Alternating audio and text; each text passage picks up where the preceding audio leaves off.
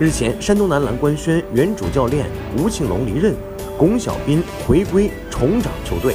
第三次执教山东的逍遥王顿时成为了外界关注的焦点。作为山东男篮的标志性人物，巩晓彬长相英俊，球风潇洒，受到女球迷的喜爱，人称“逍遥王”。他的迅速成长造就了山东男篮的再度辉煌，并且也成为了整个 CBA 最具号召力和人气的球星之一。